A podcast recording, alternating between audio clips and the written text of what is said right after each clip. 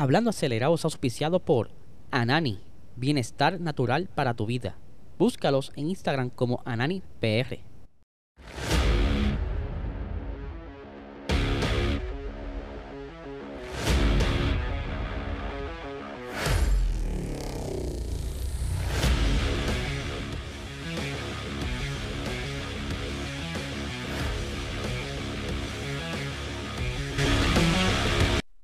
Saludos amigos fiebre, bienvenidos a todos a otra edición más de Hablando Acelerable. Hablo Esta es la segunda vez que grabo esto. Luego que había grabado completo el video anterior, eh, me di cuenta que hubo un problema con el mic.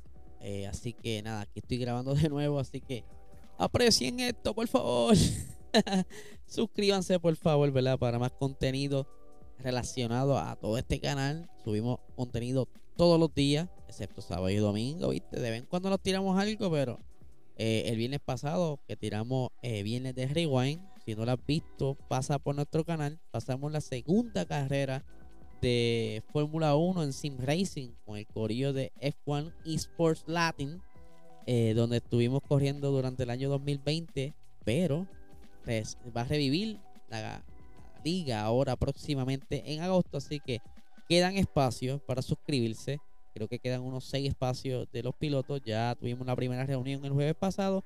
Así que sí, señores, eso viene próximamente y este servidor va a estar narrando las carreras. Ahora bien, no podemos arrancar este episodio sin nuestro auspiciador principal, Anani Bienestar Natural para tu vida. Si quieres saber dónde conseguir estos productos de alta calidad, busca en ananifarma.com. Hay una sección donde dice locations y vas a ver todos los dispensarios donde están distribuyendo este producto de alta calidad. Como también si quieres ver todas sus actividades, búscalo en Instagram como AnaniPR. Ahora sí, vamos a arrancar este episodio nuevamente, ¿verdad? Hoy es lunes y todo puede pasar, todo se vale.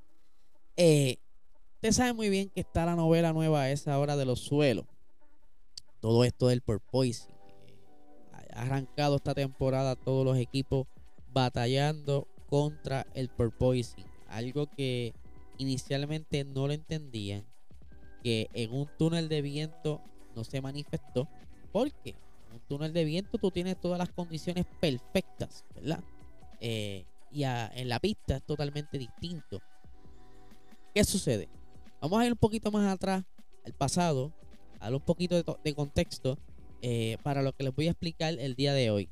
Porque ustedes saben que el jueves pasado una reunión bastante importante de los equipos con la FIA donde se iba a estar hablando de ciertas medidas que van a estar implementándose próximamente, ahora en Bélgica y en el 2023. Ahora bien, eh, vamos a ver esta imagen.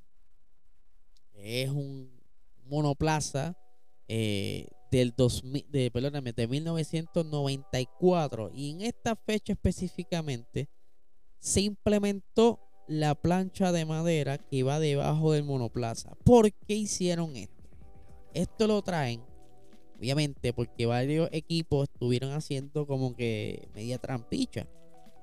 Estaban llevando al extremo la altura de esos monoplazas en la pista y estaba ya siendo un problema, un dolor de cabeza en seguridad, tanto eh, para los equipos como para la FIA, porque estaban llevándolo tan bajito esos carros que se estaban yendo a volar.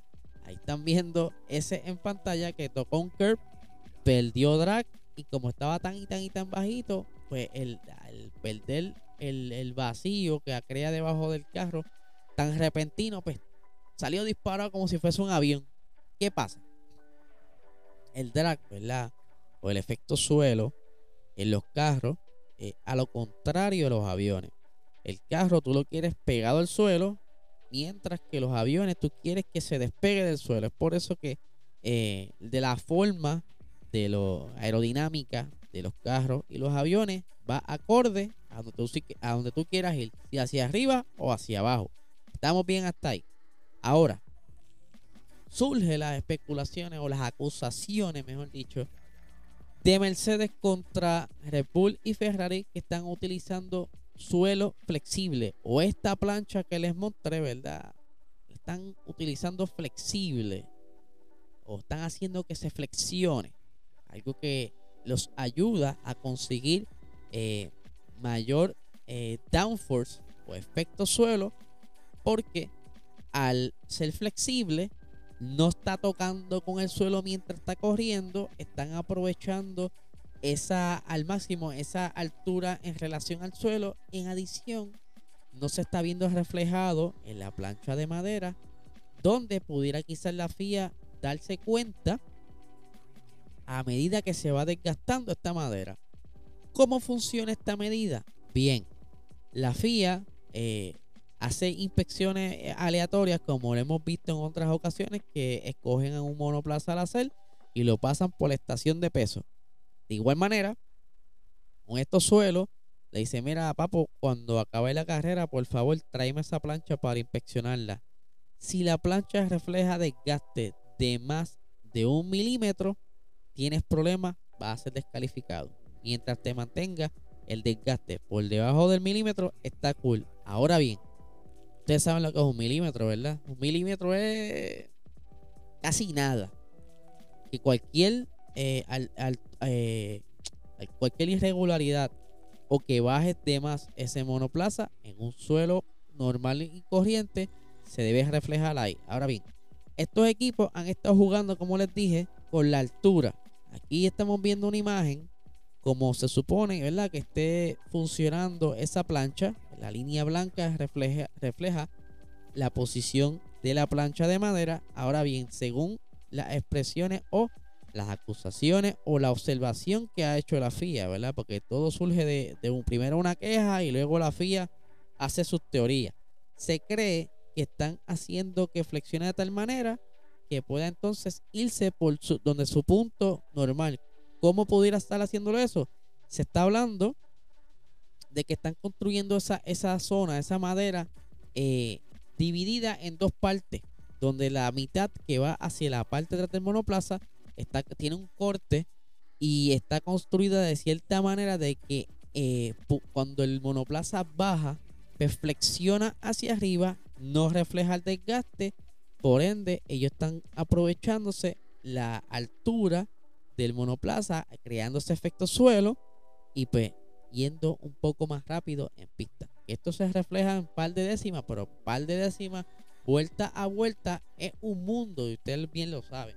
Ahora, con todo esto de el porpoising, las quejas de seguridad por tanto brincoteo, ha llevado entonces a que la FIA eh, intervenga y pues inicialmente hicieron como una sugerencia y parece que por al no estar, ¿verdad? Lo vimos muy bien, las quejas que hubo de los equipos, al no estar puesto como normativa, pues levantó dudas de esa sugerencia, de esa eh, directiva técnica que se estuvo mencionando para el Gran Premio de Canadá, donde también se está especulando de que Mercedes pudo haber quizás recibido alguna información privilegiada de parte de la ex asesora de Toto Wolf y que ellos pudieron traer ese suelo con esa mejora al Gran Premio de Canadá. Estamos hablando de los hechos, no es que yo me esté inventando, todo eso lo que está saliendo ahora mismo en internet. Ok, pues la FIA dice, ok, vamos a trabajar con esto, pero que sea quizá un poco, legal. Ya están trabajando, como bien les dije, en soluciones a largo plazo. Pero quieren traer una de esas soluciones para el Gran Premio de Bélgica. Y es que ellos quieren implementar lo que se llama la AOM, o mejor conocido en inglés como Aerodynamic Oscillation Metric. O sea, métricas de oscilación eh, aerodinámica. Eso es un sensor que se va a estar instalando permanentemente en los monoplazas. Déjame mostrarles por aquí la, el visual de lo que me refiero. Eh, de ese sensor. Aquí están viendo en pantalla. Aquí estamos viendo un Red Bull eh, durante unas prácticas libres que coloca el sensor, que esa luz que está en la parte de abajo, ese sensor, como bien les expliqué hace varios videos atrás, muchos videos atrás, es un sensor de proximidad donde lee la altura del suelo o el objeto más cercano a él. Y eso se refleja en una métrica por pulsaciones y pueden ver entonces eh, el patrón en cómo el carro va eh, brincando, oscilando según va corriendo por la pista. Y esto ellos le sacan, eh, la, van ajustando ciertas zonas de aerodinámica. Por ejemplo, pudieran haber estado ajustando el front wing o el rear wing. Y dice, ok, cada vez que nosotros ajustamos aquí, le subimos la altura a la, a la ventanilla al front wing, pues, disminuye eh, el brincoteo. Y esto, ¿verdad? Como tener quizá una guía para cómo setear el carro, ¿verdad? Cómo ajustarlo para la carrera o para la quali, dependiendo de lo que estén buscando. Esto lo van a estar instalando ahora en adelante en todos los monoplazas para monitorear que ningún equipo esté quizás con brincoteo excesivo que pudiera causarle daños al piloto o que esté quizás eh, sacando provecho de las zonas grises de los reglamentos. Esta métrica, como bien les dije, este sensor se va a instalar para el Gran Premio de Bélgica, pero la información a ser interpretada se va a estar considerando para el Gran Premio de Francia en Paul Ricard. ¿Ok? Ahora bien, eh, esto es, como bien les dije, una de las eh, ideas que tenía la FIA para hacer el 2023 y se lo traen para ahora, para este año, para empezar quizás, ¿verdad? Como que a calmar las aguas por todo este bochinche que ahora mismo con los suelos, que si aquel está eh, usando rotos más grandes, que tiene los rotos más pequeños del suelo, que aquel se lo tiene flexible, ¿se acuerdan también la novela de los Flexi Wing? Pues por algún lado explota a otra cosa, ¿verdad? con, flexibilidad. ¿Qué pasa? Hay ciertos cambios que se están considerando para el 2023 que pudiera estar afectando eh, a Red Bull y a Ferrari. Ahora mismo, si en efecto Ferrari y Red Bull estuvieran utilizando un suelo flexible, eh, actualmente, tan pronto instalen estos sensores y comiencen a monitorear cómo se comportan los monoplazas, se va a saber como también se pudiera saber quizás con el corre-corre y el rediseño que estén llevando a cabo para, para que no los cojan en pifia.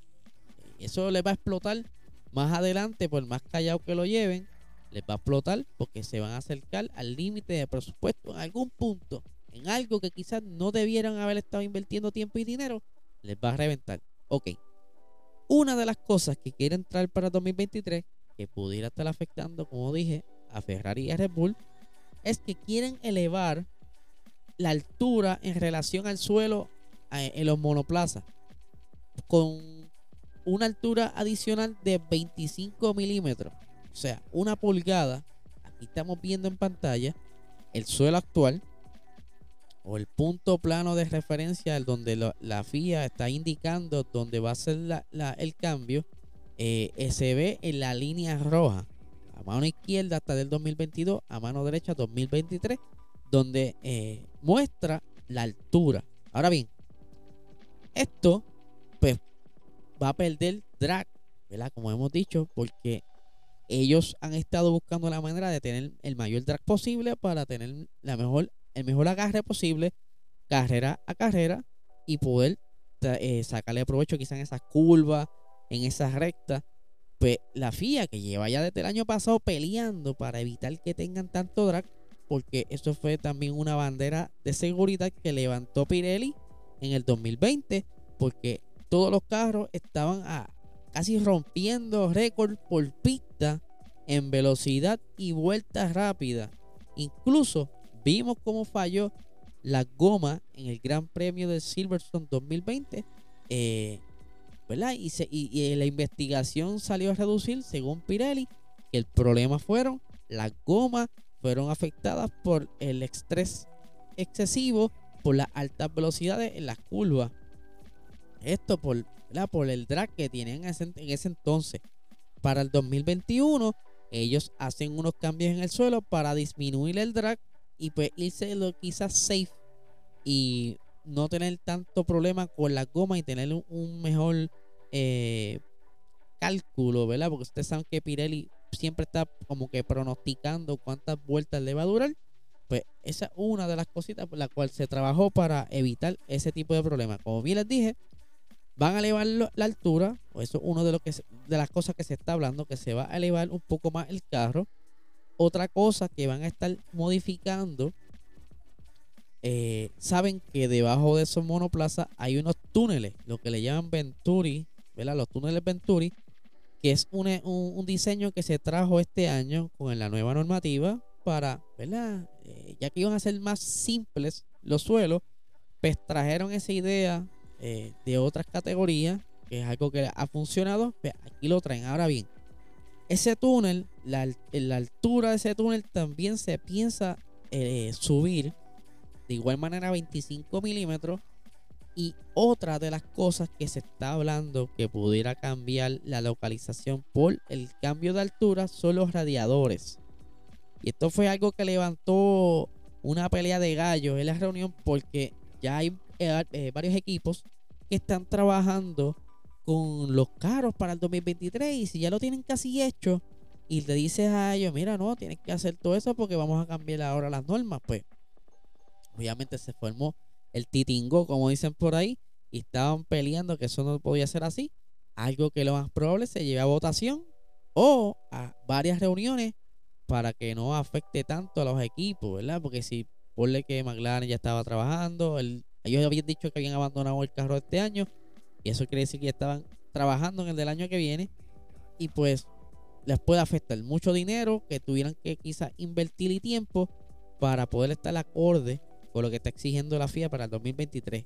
Otra de las cosas que van a estar cambiando es eh, la altura de la aleta del diffuser de la parte de atrás. Estamos viendo en pantalla, enmarcado en amarillo, esa aleta. El, punto más bajo de esa aleta, ¿verdad? En la esquina abajo, de igual manera, se elevará a 25 milímetros. Aquí vamos a ver otra imagen. ¿Ves? Esa aleta que estamos viendo ahí se va a elevar para evitar que tenga tanto drag los carros. Otra cosa que van a estar modificando para el próximo año es las pruebas que se le hacen a los monoplazas con el Halo y con el roll eh, ¿verdad? El, el, el, arco antivuelco que como bien vimos en el monoplaza de eh, One You Show en Silverstone se rompió porque naturalmente de la como se, ese carro se vuelca en, en, ese accidente tan loco, por decirlo así, pues, excedió los límites y es por eso que se rompe. Otra cosa que estuve investigando era el diseño de ese, de ese eh, roll cage, pero aparentemente todo estaba bien con el diseño, simplemente el golpe fue más allá de lo que eso podía aguantar. Eh, la medida o, la tolerancia que eso, de esas pruebas que le hacen en golpes verticales eran de 105 kilonewtons o 106 kilonewtons. Eso se va a subir quizá unos 50 o 60 más para ir seguros a una carrera y estar en los parámetros de seguridad necesarios y no vuelva a cubrir. De igual manera, el halo o el halo también va a sufrir cambios de dureza para hacer la vida del piloto más segura dentro del monoplaza. Eh, pero lo más preocupante es que se está hablando de que estas reglas, cuestiones al suelo y demás, van a beneficiar a Mercedes. Y sabe muy bien que esto va a traer cola. Porque cuando la FIA quizá está buscando, digo, no estoy defendiendo a nadie, pero estoy trayendo los puntos.